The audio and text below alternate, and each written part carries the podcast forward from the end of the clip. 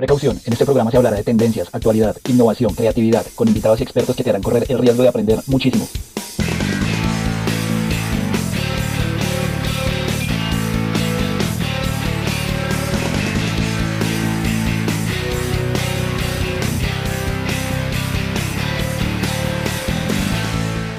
Bienvenidos, yo soy Valentina Guevara, estudiante de Mercadeo y esto es Innovation Talks, el día de hoy hablaremos sobre cuál es la relación entre el marketing y el desarrollo sostenible. Nos acompaña Javier Sánchez, profesor de la Escuela de Negocios de la Universidad Conrad Lorenz.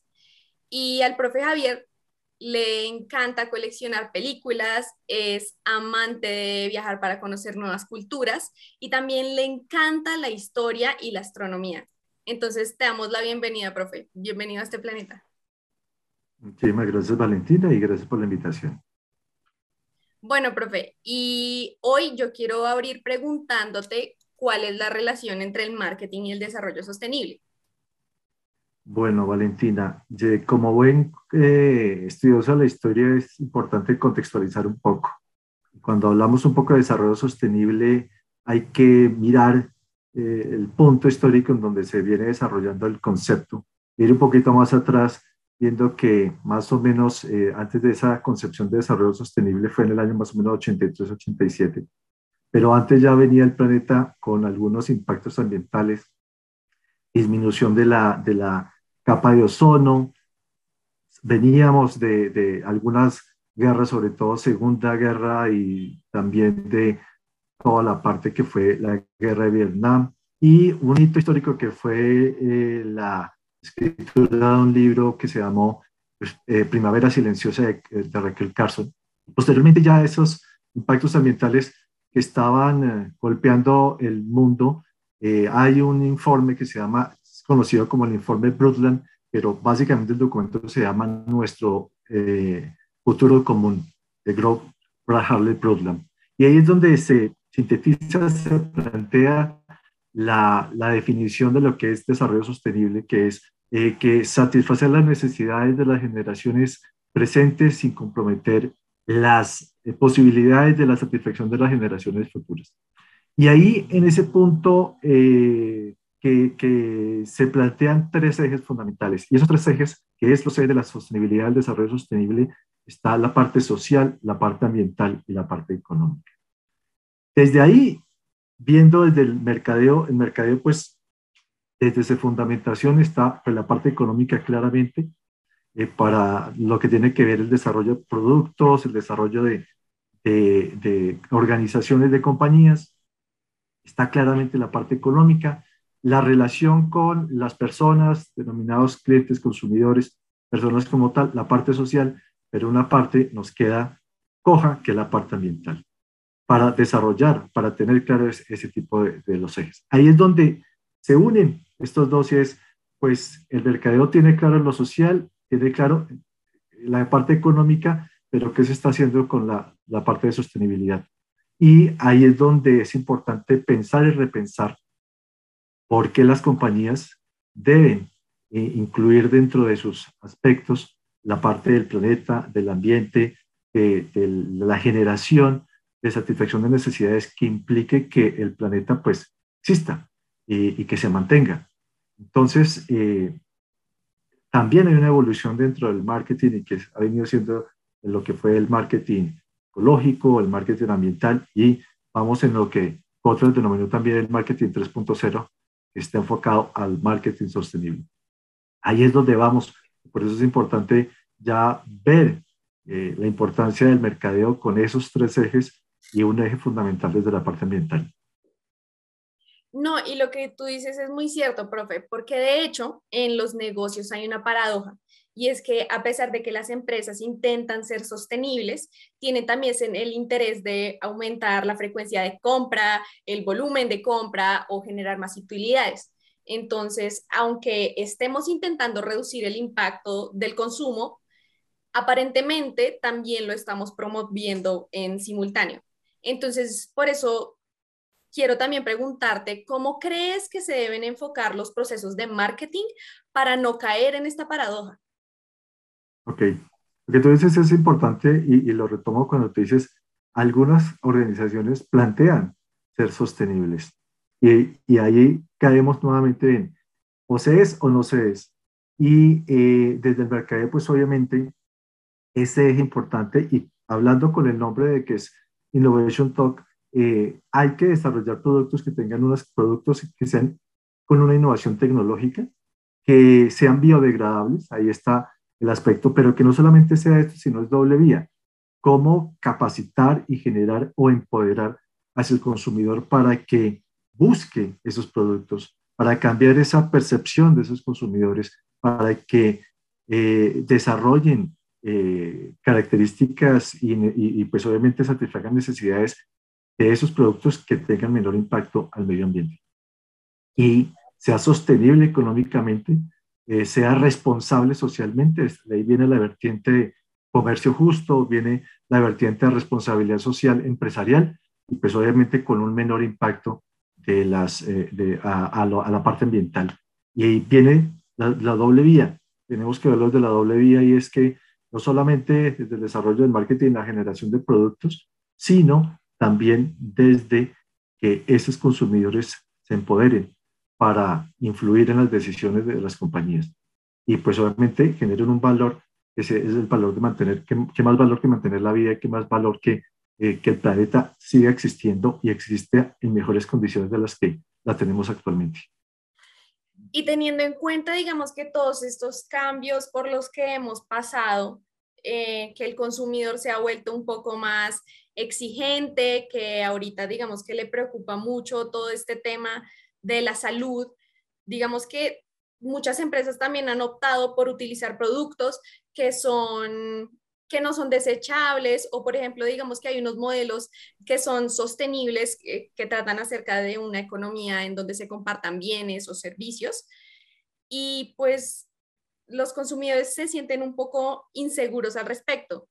¿Cómo crees que esto se puede mejorar en la recuperación post-COVID? Porque hay cosas que a las personas le van a seguir dando miedo en cuanto a su salud. Ok, Sí, mira que también lo que tú dices es importante porque la gran cantidad, aunque no hay una verdad completa, pero todo nos induce a pensar, y es así, que parte de lo que tenemos y estamos, está corriendo ahorita de, el COVID salió básicamente de la penetración de ciertos mercados y obviamente de, de bacterias y, de algunos uh, factores que saltan de, de, animales y pasan posteriormente pues al consumo del ser humano. De ahí es importante tener en cuenta la protección de, ciertos ecosistemas, pero desde lo que desarrolla el mercado, pues obviamente generar prácticas de tipo sostenible y negocios sostenibles, eh, mejorar los negocios que están planteando aquí. Y también está basado en, tres ejes que son las tres R's, que son el, reducir, el reciclar y, el reutilizar.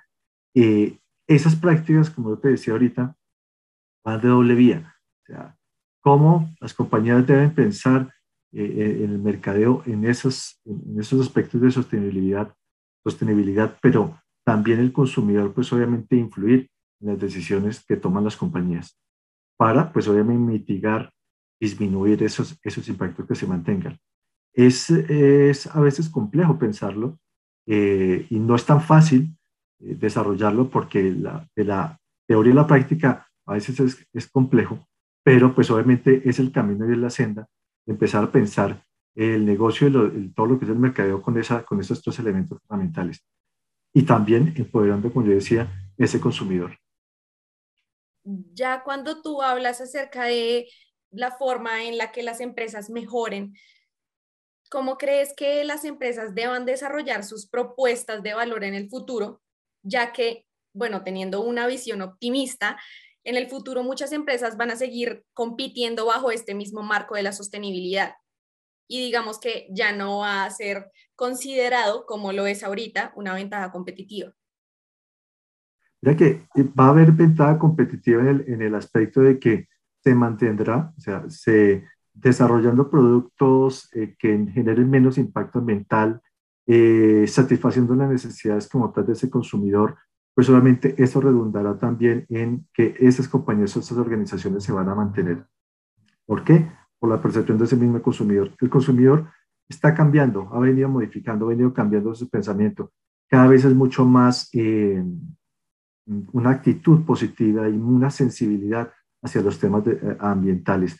Eso generaría, pues obviamente, compañías que tengan, que demuestren realmente eh, que sí están aportando, están desarrollando e innovando tecnológicamente en sus procesos, que se están acordes con esos tres ejes de la parte de sostenibilidad, pues obviamente van a tener un mayor reconocimiento y no solamente reconocimiento, sino serán como se ha venido empoderando también en, compañías, sobre todo europeas, que ya en eso llevan más tiempo, en que ellos mismos, los consumidores, hacen parte, compran esos productos y mantienen las compañías en, ese, en, ese, en ese, esos puntos altos y castigan de alguna u otra manera a las compañías que no cumplen esos estándares de, de, de, seguridad, de sostenibilidad como tal. Eh, se ha visto, digamos, en algunos ejes un poco social hace algunos cuantos años, eh, que hubo un problema en Colombia de, compañías, una compañía inmensamente grande de bebidas, que pues obviamente se identificó que había colaborado con grupos al margen de la ley en Colombia y consumidores en Estados Unidos, varias universidades en Estados Unidos boicotearon a esas compañías impidiendo que se vendiera. Eso generó también que pues obviamente modificara, cambiara eh, la percepción que tenía la compañía y pues obviamente tuvo que adaptarse a, un lenguaje totalmente diferente. Definitivamente estamos hablando de mejoras internas de la compañía en cuanto a la comunicación, desde la producción y pues con responsabilidad social empresarial. Entonces, me parece muy interesante todo lo que nos has podido compartir como un pequeño acercamiento.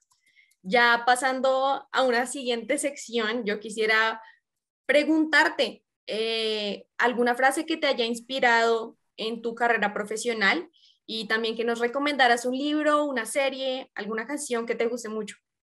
Bueno, eh, comienzo por, por, por, el libro y algún libro que de pronto sí me haya marcado y creo que es importante en este momento y, es un libro de, lo llamo el maestro aunque nunca lo conocí, y es Carl Sagan. Carl Sagan era un astrofísico eh, y una persona que divulgó mucho la parte de la ciencia. Y tenía un libro que, que me marcó y el libro se llama El mundo y sus demonios. Y es un libro que, que básicamente aplica para absolutamente todo porque es una pequeña frase del libro de, de la tapa es eh, la ciencia como una luz en la oscuridad. Y es importante, eh, todas las, las ediciones que he tenido es oscura la tapa y una velita iluminada y lo que busca básicamente transmitir el libro es que hay que eh, quitar, eliminar tantos, lo que se denomina tantos bulos, tantas noticias falsas, validar esa información y ser más eh, críticos con la realidad con, base científica. Eh, creo que ese es, ha sido uno de los libros que ha sido fundamental y sobre todo en esta época de tantas manipulación de medios de comunicación, de tantos fake news, etcétera, etcétera. Creo que uno debe plantear y argumentar claramente las ideas y contrastarlas con la realidad. Es, es, el libro. En cuanto a una frase, eh, hay muchas frases, pero una frase es de un dramaturgo alemán que se llama, va, ya se murió, Bertolt Brecht.